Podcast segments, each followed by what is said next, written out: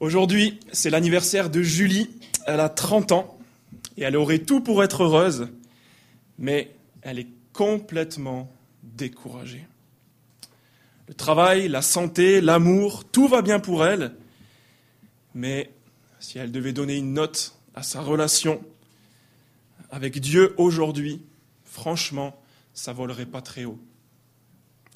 Elle se sent mal, elle est déçue en fait. Concrètement, elle a l'impression de plus avoir aucune énergie, ni pour prier, ni pour lire la Bible. Elle est fatiguée, elle est lassée.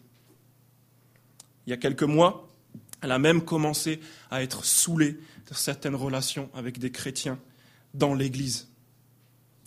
Elle a l'impression depuis un bon moment maintenant qu'il n'y a plus grand monde qui la comprend vraiment. Elle se sent isolée. Et c'est difficile à expliquer, mais il y a quelque chose qui a été brisé, il n'y a plus rien qui est vraiment comme avant. Julie connaît Jésus depuis une bonne dizaine d'années maintenant, et clairement, elle n'a aucun problème avec lui. Mais quand elle y repense, elle sait très bien que dès le début de sa vie chrétienne, elle a dû lutter avec un désir fort de se marier. Puis elle a eu des hauts et des bas dans cette lutte, jusqu'à il y a à peu près une année, où elle a commencé à fréquenter un collègue de travail qui cochait toutes les cases de la petite liste qu'elle s'était mise en tête, sauf une. Ce gars, il n'est pas chrétien. Bon, c'est pas non plus la catastrophe, il partage des valeurs communes, mais pas non plus au point à ce que ce gars, il la suive jusqu'à l'église ou qu'il ait envie de vivre pieusement. En tout cas, pas pour le moment. En fait, si Julie est lucide, tout a commencé avec cette relation. Elle ne comprend pas trop pourquoi encore pour l'instant, mais Julie découvre aujourd'hui que sa relation avec Dieu a pris un coup. Elle apprend à ses dépens que nos relations personnelles et notre relation avec Dieu, eh bien, elles sont beaucoup plus intimement liées que elle ne le pensait. Si je commence avec cette petite histoire si réaliste, c'est pas seulement parce que j'ai déjà observé ça plusieurs fois, mais c'est aussi parce que c'est exactement la situation qu'on trouve ce matin dans cette nouvelle partie de Malachie. Regardez verset 13 avec moi. La situation, vous couvrez l'autel de l'Éternel de larmes, de pleurs et de gémissements, et il ne prête plus attention aux offrandes. Il ne peut rien accepter de vos mains. Vous voyez, une scène de désespoir spirituel, un culte dérisoire, qui sonne creux, décevant. Et cette question qui suit tout de suite après, comme un cri de désespoir, toujours verset 14, Pourquoi? Pourquoi est-ce que Dieu paraît si lointain? Pourquoi est-ce que c'est comme si le ciel, était fermé? Et réponse, verset 14, toujours direct, parce que l'Éternel a été témoin entre toi et la femme de ta jeunesse que tu as trahi. D'après Malachi, cette attitude de relation conjugale catastrophique en semaine, c'est en totale contradiction avec le désir d'adorer Dieu euh, le dimanche matin. Notre Julie, elle aurait dû passer par ces six versets de Malachi qu'on va parcourir ce matin pour éviter de découvrir à ses dépens que le désir de Dieu le Père, c'est une famille unie, et que son choix d'un conjoint, que elle, pensait personnel, elle pensait que c'était sa vie privée, ben en fait, il a beaucoup plus de répercussions que ce qu'elle pensait, jusque dans sa relation avec les autres chrétiens et même dans sa relation avec Dieu lui-même. Ces six versets que Jonathan nous a lus, ils ont exactement la même structure que les autres paragraphes qu'on est en train de parcourir maintenant depuis euh, trois semaines dans ce livre de Malachie et qu'on va terminer fin juin. C'est particulier au livre de Malachie. On a d'abord, premièrement, Dieu qui fait une déclaration. Ensuite, cette déclaration, elle est remise en question. Et puis Dieu, il répond à cette remise en question. Il apporte des pièces au dossier qu'il a ouvert dans sa déclaration. Regardez, on a déjà vu ça deux fois dans la première prédication, il y a trois semaines. Chapitre 1, verset 2. Jonathan nous l'a lu tout à l'heure, cette déclaration de Dieu. Je vous ai aimé, le peuple qui remet ça en question, en quoi nous as-tu aimés et Dieu qui explique, qui parle de l'élection de Jacob, d'Ésaü. C'est arrivé encore une autre fois, chapitre 1, verset 6, cette déclaration Un fils honore son père et un serviteur son maître. Si je suis père, où est l'honneur qui me revient? Là, Dieu y remet en question ce qui se passe. Si je suis maître, où est la crainte qui m'est due? Et une troisième phase où Dieu parle du culte et de la prêtrise. Donc on va commencer par voir dans ces six versets, toujours la même structure, cette déclaration habituelle de Dieu, puis le peuple qui conteste, tous les deux au verset 10. Dans ce verset-là, il y a beaucoup de choses. On va voir l'inconséquence grave de la famille de Dieu. Lui, il les a réunis et ils agissent complètement désunis. C'est écrit sur vos, programmes pour le premier point, une double trahison. On va voir qu'ils se trahissent entre eux et ils trahissent même Dieu, leur Père. Verset 10. Et puisque ces accusations, elles sont très graves, de la part de Dieu, le Père de la famille, il faut apporter des preuves concrètes, et c'est ce qui suit. Dieu il va leur montrer deux exemples bien réels de leur quotidien qui soutiennent ces accusations de trahison. Un premier exemple au verset 11 et un autre au verset 13. Regardez comment le verset 13 commence. Voici une deuxième chose que vous faites. À chaque fois, Dieu, il va expliquer les choses, quel est le sujet de la trahison, et ensuite il va appeler son peuple à se reprendre, à changer. Regardez d'abord avec moi, pour commencer, verset 10, comment Malachie présente Dieu? N'avons-nous pas tous un seul Père N'est-ce pas un seul Dieu qui nous a créés? Là, on a deux questions, mais elles se complètent en fait. Elles disent exactement la même chose pour insister et qu'on comprenne bien ce que Dieu veut dire à son peuple. Il veut lui rappeler que lui-même, il est le Père d'Israël, dans le sens qu'il a créé cette nation. Et remarquez que là, on parle de Dieu le Père.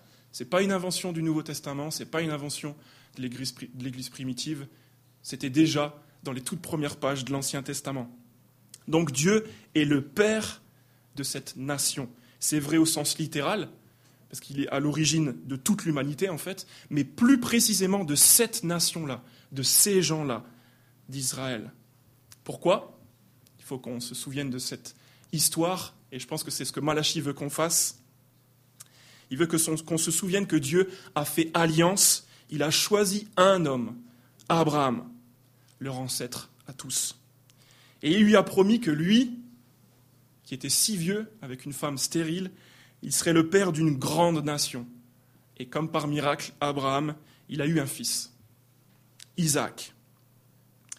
Isaac lui-même, il a eu un fils, Jacob, on en a parlé dans les cinq premiers versets, et Jacob, il a eu douze fils qui se sont installés, multipliés en Égypte. Ils ont commencé à grandir. La promesse que Dieu a faite à Abraham, elle a commencé à se réaliser jusqu'au jour où ils ont fini par devenir esclaves dans ce pays.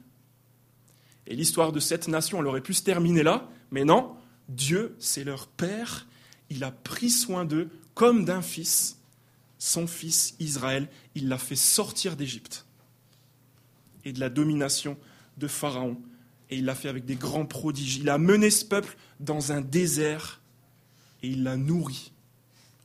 Il l'a enseigné. Il l'a corrigé.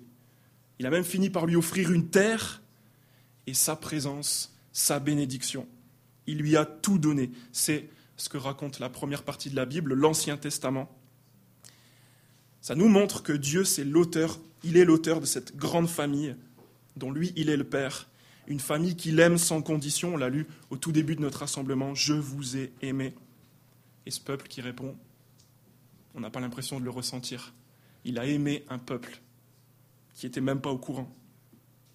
C'est lui, Dieu le Père, qui prend soin, qui pourvoit aux besoins de sa famille. En fait, ici, les deux questions du verset 10, elles nous appellent à revenir à cette histoire. Malachi veut qu'on repense à, à ces choses-là. Et il est en train de nous, de nous dépeindre un cadre idéal. Pour l'instant, il n'y a aucun problème. C'est magnifique. Dieu le Père qui prend soin de ses enfants. C'est l'intention de Dieu qu'on voit ici. Son désir de Père, c'est que ses enfants soient unis entre eux et avec lui. Et c'est tellement son intention qu'il n'a pas arrêté là. Son projet d'avoir une famille, d'être le Dieu d'une nation, il l'a pleinement accompli un peu moins de 500 ans plus tard. Cette réalité de la famille de Dieu, c'est devenu encore plus vrai avec la venue de celui dont on a chanté les mérites tout à l'heure, Jésus-Christ. Il est venu parmi nous, il est devenu notre frère pour qu'on puisse appeler Dieu notre Père. C'est lui qui a définitivement fait de nous des frères. On est réunis en lui et on peut appeler Dieu notre Père. Il est lui, Jésus, la réalisation de la promesse que Dieu avait faite à Abraham, d'être le Père d'une grande nation. Et voilà la bonne nouvelle. Si vous ne faites pas encore partie de cette famille, il n'y a rien de plus simple. Ça vous est offert encore même ce matin. La Bible enseigne que c'est par la foi simplement, et on l'a vu il y a quelques mois dans Marc chapitre 3, c'est par la foi qu'on peut entrer dans cette famille. Celui qui fait la volonté de Dieu, a dit Jésus dans Marc chapitre 3, celui-là est mon frère, ma sœur, ma mère. Donc voilà le verset 10. Jusqu'ici, on a le cadre idéal. Ça nous met le sourire, mais ça ne va pas durer longtemps. Voilà le problème. Dans la suite du verset 10, tout de suite, on rentre dans les problèmes. On se croirait chez Pascal le grand frère. SOS, ma famille a besoin d'aide. Quelle horreur.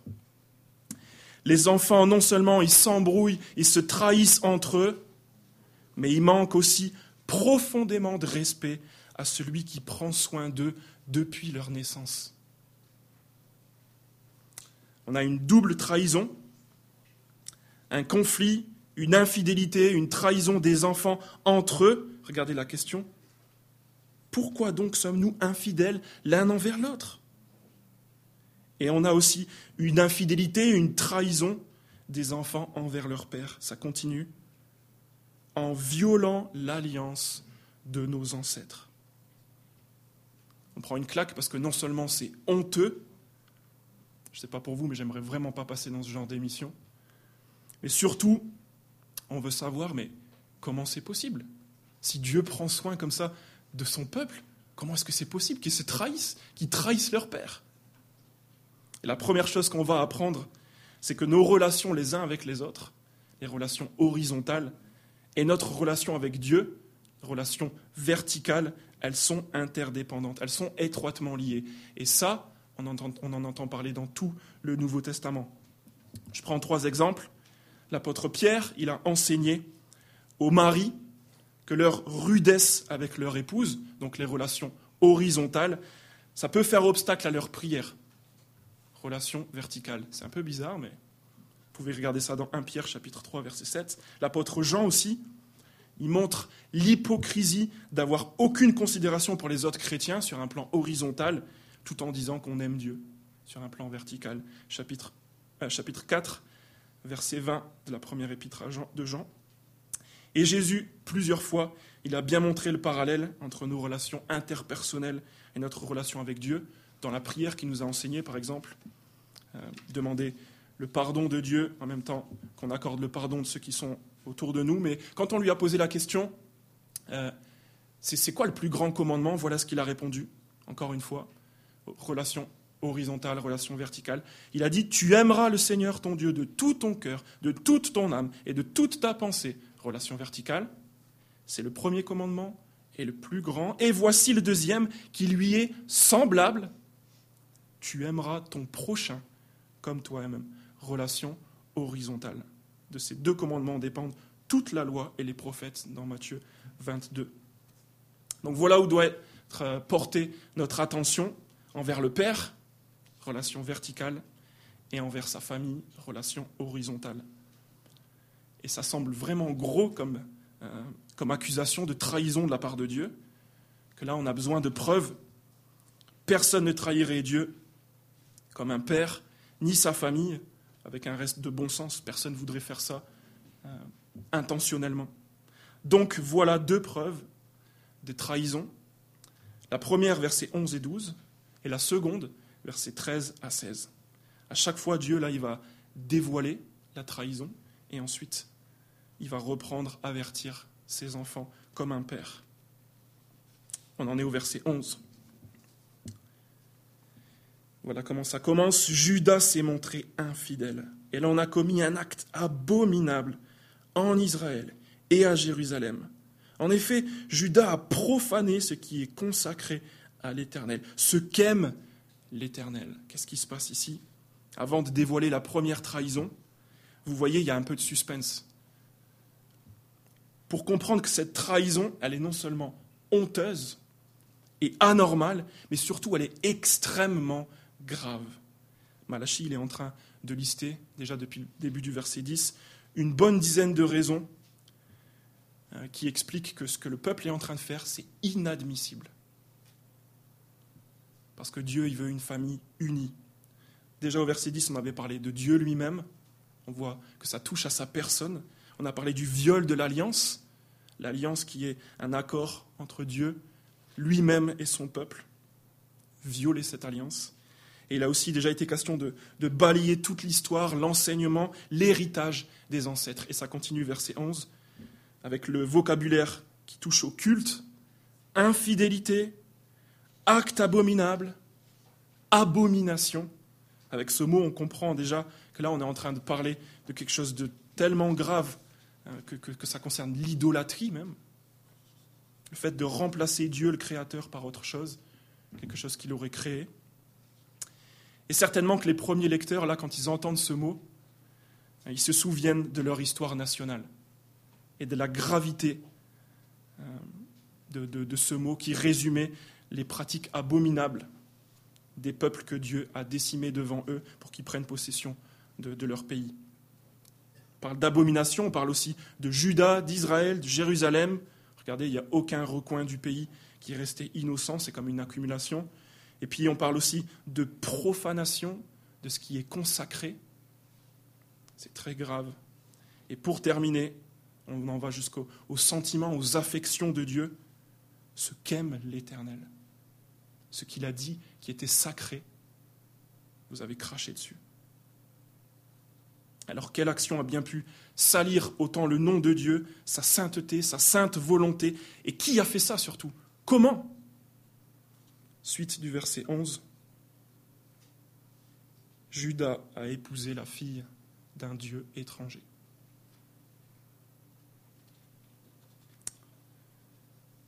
Autrement dit, le peuple d'Israël a commencé à contracter des alliances, à se marier, à choisir, à séduire et à fréquenter des personnes d'autres confessions, d'autres religions.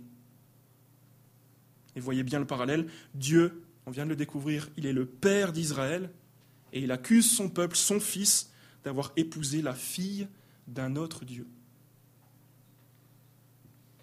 La famille est trahie. On vient de faire tout un chemin pour expliquer quelque chose d'aussi grave, une profanation, une abomination. Et on peut se dire, mais c'est juste ça? C'est tout? Un mariage mixte? C'est pas si grave que ça? Il y en a tellement autour de nous, c'est tellement commun. C'est pas la catastrophe.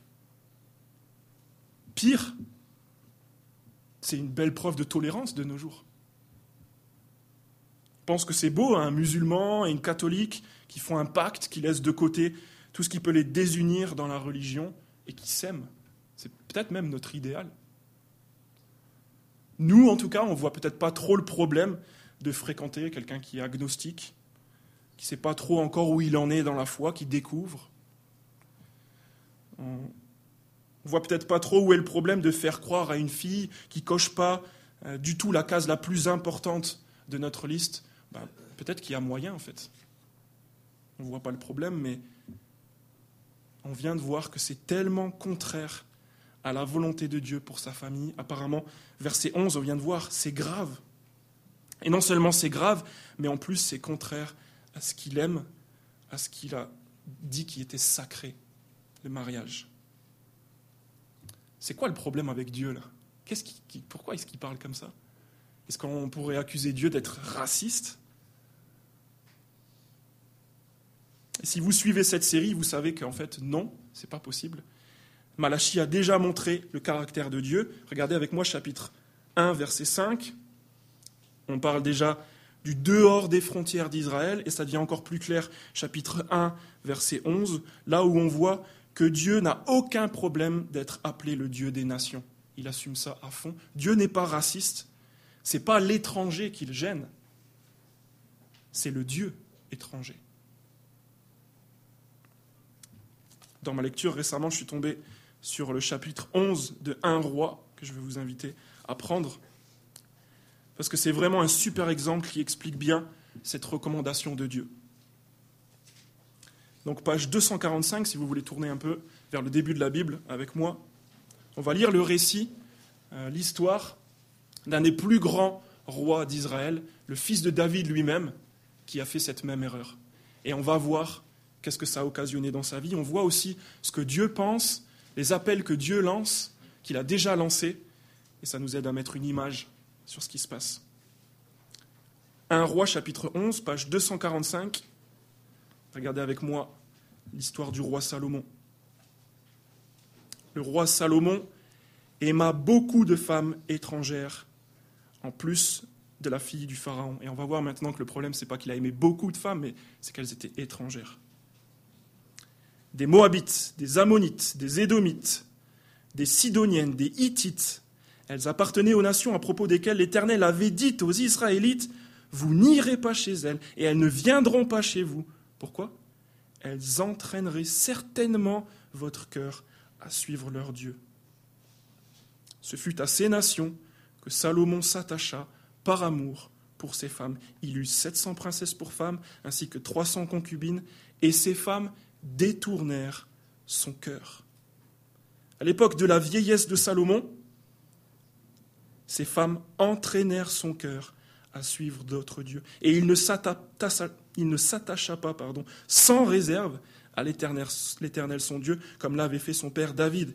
Il suivit Astarté, la divinité des Sidoniens, et il mit comme, regardez le mot qui est utilisé ici, l'abominable Dieu des Ammonites. Salomon fit ce qui est mal aux yeux de l'Éternel, et il ne suivit pas pleinement, contrairement à son père David. Ce fut alors qu'il construisit sur la montagne qui se trouve en face de Jérusalem un haut lieu pour Kémosh, l'abominable Dieu euh, de Moab, et pour Moloch, l'abominable Dieu des Ammonites. Il agit de cette manière à l'intention de toutes ces femmes étrangères pour qu'elles puissent offrir des parfums et des sacrifices à leur Dieu. L'Éternel fut irrité contre Salomon parce qu'il avait détourné son cœur de lui, le Dieu d'Israël, qui lui était apparu deux fois. Il lui avait pourtant expressément défendu de suivre d'autres dieux, mais Salomon ne respecta pas ce commandement de l'Éternel. L'Éternel dit alors à Salomon, puisque tu as agi de cette manière, et que tu n'as pas respecté mon alliance, ni les prescriptions que je t'avais données, je vais t'arracher la royauté et la donner à ton serviteur. J'espère que c'est plus clair pour nous maintenant. Le piège, que Dieu le Père prévient de se laisser entraîner, détourner, d'avoir un cœur partagé. Et c'est pour ça que Dieu se sent trahi dès le choix de notre conjoint. Ce que Dieu veut, c'est une famille unie, pleinement attachée à lui, pas qu'à moitié, et Dieu ne partage pas sa place pour notre bien. Du coup, pour nous, pour toi, dans le choix de ton futur conjoint, si ce gars ou cette fille que tu vises te pousse encore plus dans les bras de Dieu, il n'y a rien à dire. Là, c'est bingo. Mais vice-versa, si la relation avec cette personne diminue tes conversations, ta piété, ta discipline, ton assiduité, ton zèle, si tu dois choisir entre lui ou elle et Dieu, alors là, la catastrophe ne fait que commencer et ça va s'empirer. Regardez la vieillesse de Salomon. Il a été jusqu'à construire des temples pour faire plaisir à ses épouses, qui adoraient des dieux abominables. On peut trouver ces paroles intolérantes, peut-être même dépassées, très dures. Mais regardez, chapitre 3, verset 6, une preuve que, si vous tournez la page, ces mots ne sont pas dépassés. Je suis l'Éternel, je ne change pas. Dieu ne change pas d'avis, Dieu ne change pas lui-même. Ce pas des paroles qui sont dépassées. Ce pas non plus des paroles si dures que ça. Parce que c'est Dieu le Père, on l'a vu verset 10, qui parle par sa parole. Et son intention première, on l'a vu la semaine dernière, regardez avec moi chapitre 2, verset 5. Son alliance est une alliance de vie et de paix. Mais qu'est-ce qui s'est passé entre-temps? Pourquoi est-ce que le peuple a glissé comme ça? On l'a vu aussi la semaine dernière. Rappelez-vous, le problème c'est que le peuple s'est retrouvé avec des leaders qui se sont tus. Ils n'ont rien dit. Ils ont vu ce qui se passait. Tout le monde attendait la vérité à leurs lèvres. Ils n'ont rien dit. Chapitre 2, verset 8. Et ils ont laissé trébucher le peuple. Les mauvais leaders ont laissé place à un déclin moral évident. À Saint-Cyprien, ce matin, on est cette même famille dont Malachi parle, et on ne veut pas que ça arrive. C'est pour ça qu'on ose parler de ces six versets. On n'a pas sauté pour éviter de, de toucher ce sujet si grave. Et si cette situation euh, te paraît dure, parce qu'elle te touche directement, peut-être que tu es en couple carrément avec quelqu'un qui n'est pas clairement né de Dieu, alors rappelle-toi que c'est un Père qui parle, qui sait mieux que toi pour ta paix, pour ta vie. Et on peut même tous ensemble remercier le Seigneur euh, d'ouvrir la parole dans ces six versets ce matin pour on l'a dit au chapitre 2, que beaucoup d'hommes se détournent du mal, au risque que certains soient froissés. Dieu le Père vient de dévoiler la première trahison. On a vu que c'était grave, que c'est tellement commun. La famille est coupable de cette trahison. Maintenant, il lance encore un avertissement solennel, verset 12. Je le lis avec vous. Si quelqu'un agit de cette manière, l'Éternel supprimera des tentes de Jacob celui qui veille, celui qui répond et celui qui présente une offrande à l'Éternel, le Maître de l'univers. Peu importe la personne, celui qui veille, celui qui répond, et même celui qui est en train d'offrir un culte à Dieu, tous méritent d'être rejetés de la famille, loin de la tente de Jacob. Et c'est cet avertissement qui explique euh, les précédents dans les livres d'Esdras, si vous avez envie de lire ces histoires, chapitre 9 et 10, et dans Néhémie, dans la fin du chapitre 13. Quand Esdras et Néhémie, ils ont découvert ces pratiques des mariages mixtes dans le peuple, tous les deux, et les responsables du peuple, ils ont pris des mesures radicales pour stopper ça. Et ça doit nous, nous, nous inspirer, parce que la situation est trop grave. Dieu le Père n'a pas de beau-fils ou de belle-fille on n'entre pas dans l'alliance en faisant alliance avec un de ses enfants. Au contraire, ce verset nous montre que ceux qui, disent, qui se disent ses enfants, ils peuvent démontrer qu'ils l'ont jamais été parce qu'ils offrent leur cœur à un autre Dieu. Alors quelle est l'alternative? Si devant moi il n'y a que du choix parmi les, les gens qui ne sont pas chrétiens, elle est la même pour tous les disciples de Jésus c'est de renoncer. Mieux vaut être seul, mais dévoué au Père qui nous a créés, qui nous a rachetés de l'esclavage, plutôt qu'accompagné, mais loin de lui. Mieux vaut croire à la bonté du Père qui nous donne ce dont on a besoin, lui faire connaître nos besoins et attendre, plutôt que de se servir soi-même en croyant mieux savoir que le Père lui-même. Ne trahissons pas le Père dans le choix, de nos, de nos conjoints. C'est ce que Dieu veut prévenir avec ce premier exemple. Donc on vient de voir que Dieu le Père accuse ses enfants d'une double trahison, verset 10, qui contraste à mort avec son intention et ses bons soins. On a identifié cette double trahison, on a dit elle est horizontale, verticale. On a commencé à observer le premier exemple criant de cette trahison dans le choix du conjoint. Maintenant on en est à la troisième partie, à partir du verset 13, voici une deuxième chose que vous faites, un deuxième exemple de trahison, un deuxième exemple concret. Encore une fois, là, Dieu, il va le dévoiler, l'argumenter, c'est les versets 13 à 15. Et à partir de la, de la, fin du verset 15 et le verset 16, une nouvelle fois, il va avertir ses enfants. Verset 13 et début du verset 14, on voit le triste tableau dont on a parlé des Israélites qui se plaignent et qui ne comprennent pas pourquoi ils sont si malheureux, pourquoi leur vie spirituelle est si sèche, pourquoi ils sont aussi déçus. Et déjà, chapitre 1, versets 12 et 13, On voyait les sentiments du peuple. Regardez avec moi.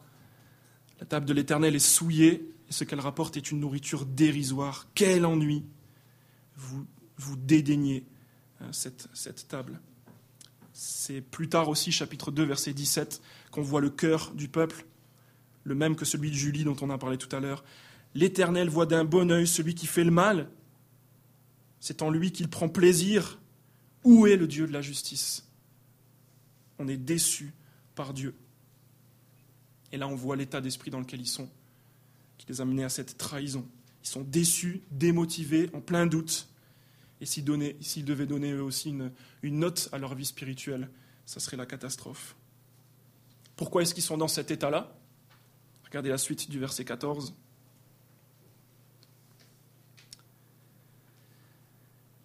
Pourquoi? Parce que l'Éternel a été témoin entre toi et la femme de ta jeunesse que tu as trahi. Et pourtant, elle était ta compagne, et la femme, la femme avec laquelle tu étais lié par une alliance. Dieu lui-même, il fait un lien direct entre leur déception, verset 13, et leur trahison, verset 14. L'une a causé l'autre. Ce que le peuple a oublié, c'est que ce qui se passe dans le secret des foyers, des couples, ça le regarde lui aussi. Parce qu'il est le témoin qui ne quitte jamais les époux. Peut-être vous êtes comme moi, vous avez la chance d'avoir des témoins qui sont à distance, qui ne peuvent pas trop regarder ce que vous faites, ce que vous dites. Mais ce témoin-là, il ne dort jamais.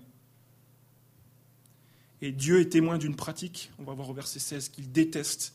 Il a vu des époux abandonner leurs conjoints. Et on comprend d'où viennent les paroles de Jésus dans Marc 10, souvenez-vous. L'alliance dans le projet de Dieu, ça implique forcément qu'il n'y a pas de rupture.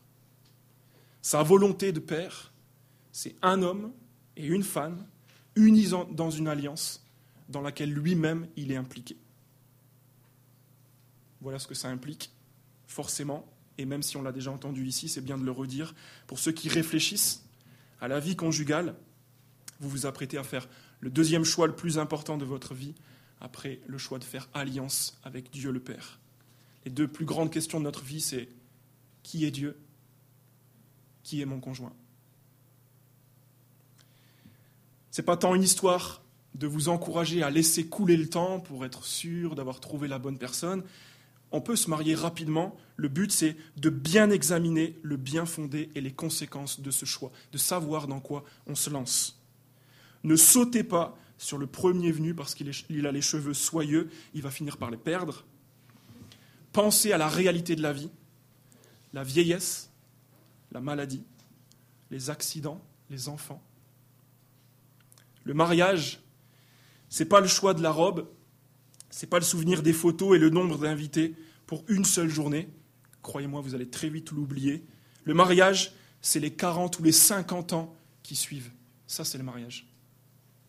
Et voilà pourquoi on doit prendre ce sujet au sérieux. Dites-vous avec la personne que vous visez tout ce que vous croyez pour être sûr que vous avez le même Dieu. Et envisagez, pourquoi pas, le célibat. C'est une voie qui est tout aussi honorable que le mariage. Dans la suite du texte, au verset 15, on a une des phrases les plus difficiles à traduire de l'Ancien Testament, mais on peut comprendre assez facilement avec tout ce qui vient d'être dit et avec la conclusion aussi qui dit que personne ne trahisse la femme de sa jeunesse. Euh, on peut comprendre ce que Dieu est en train de dire. Les arguments, c'est la folie et l'alliance. Et Malachi montre certainement ici que c'est fou d'imaginer quelqu'un qui connaît Dieu comme un père et qui bénéficie des bienfaits de l'alliance, mais qui échange ses bénédictions contre la fille d'un Dieu étranger, contre une autre femme. Voilà, encore une fois, euh, le Père vient de dévoiler. Maintenant, regardez comment le Père finit par avertir ses enfants à la fin du verset 15. Ça commence par veiller sur votre esprit, et ça sera répété au verset 16, donc on, va y revenir. Mais il y a une exposition là claire de la volonté de Dieu le Père, au cas où on n'aurait toujours pas compris. Je déteste le divorce. Il n'y a même pas besoin d'expliquer. Ce qui suit, par contre, ça peut être plus difficile à comprendre. Euh, il y a une mention de couvrir son habit de violence. Euh, ça fait sûrement référence au culte de l'époque. Vous savez, on, on l'a lu dans le chapitre 1 que pour adorer Dieu, il fallait offrir des bêtes en sacrifice. On pouvait couvrir son habit de sang. donc de violence. C'est une image qui accentue encore plus ce que Dieu est en train de dire là. l'idée, c'est sûrement celle-là. Non seulement Dieu déteste le divorce, mais encore plus le divorce de quelqu'un qui vit par ailleurs comme si de rien n'était et qui continue de lui offrir un culte.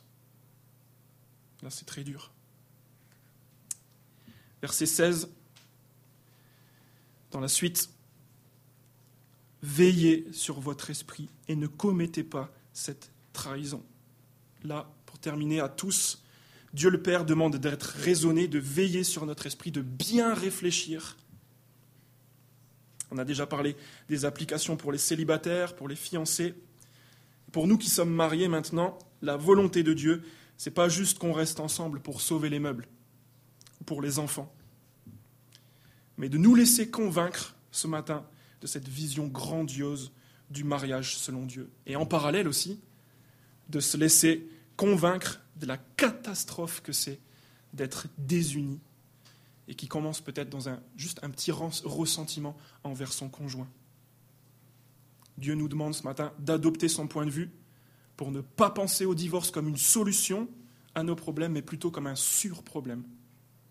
Une rupture grave d'une alliance dans laquelle il est impliqué, dont il est le témoin.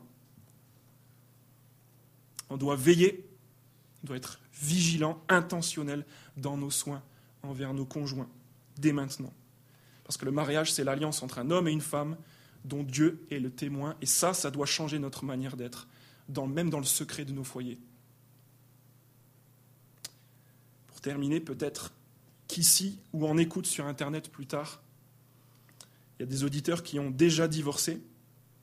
Il y a deux cas de, figure avant de connaître le Seigneur, de faire alliance avec lui, après peut-être.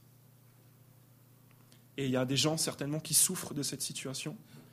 Sincèrement, quand on voit l'énergie qui est déployée par Dieu le Père pour empêcher ses enfants de vivre une tragédie pareille, ben, nous, hein, on ne peut que désirer de vous soutenir, de vous aider et de reconnaître avec vous devant Dieu ce choix terrible qui a des répercussions sur notre vie de tous les jours. Et tout simplement parce que même pour ceux qui n'ont pas divorcé, on doit tous vivre avec les conséquences de nos péchés, dans l'espérance et dans l'assurance que le Père y veut nous racheter, nous pardonner, nous restaurer. Par contre, il y a encore un cas de figure, si vous avez vécu cette tragédie du divorce, mais que vous ne partagez pas du tout la vie de Dieu, alors je veux vous inviter à vous interroger, vous laisser interroger ce matin par les conséquences qu'on a vues, le ciel qui paraît comme fermé. Laissez-vous interpeller par Dieu lui-même, il est le témoin de nos alliances, et par la logique qu'on a vue au verset 15 qui dit que personne ne peut avoir une juste vision de Dieu, de sa volonté, dire qu'il est son enfant, et agir en totale contradiction, trahir le Père. Dieu est un bon Père qui désire une famille unie. Pour conclure ce texte, il nous rappelle ce matin que Dieu D'abord, il est devenu notre Père. On le sait, parce qu'il a envoyé son Fils pour nous unir à lui. Et cette bonne nouvelle, cet évangile va transformer notre manière de choisir et de vivre avec nos conjoints. On ne choisira plus nos conjoints de la même manière qu'avant. On ne vivra plus nos relations dans le mariage de la même manière. Parce que la dernière bêtise qu'on a envie de faire, c'est de nous trahir en tant que membre de la même famille et trahir ce bon Père qui nous a tellement aimés qu'il a donné son Fils, son Fils pour nous sauver. Et il prend tellement bien soin de nous, comme ce matin, où il nous a avertis, nous ses enfants, pour ne pas qu'on trébuche. Owen, notre petit dernier, là, il est en train d'apprendre à marcher. apprendre, il, marche déjà pas mal, mais je me suis surpris cette semaine. J'ai jamais été aussi rapide pour le rattraper alors qu'il il, il, il, allait tomber. Il a des objectifs vraiment bizarres, il essaye de monter des marches beaucoup trop hautes, mais il essaye. Et j'ai réussi à le rattraper, j'ai pensé à ça, cette image. Si vous pouvez garder cette image euh, avant de partir ce matin, d'un père qui fait tout pour que ses enfants ne trébuchent pas, s'éloignent pas de lui. Je vais prier.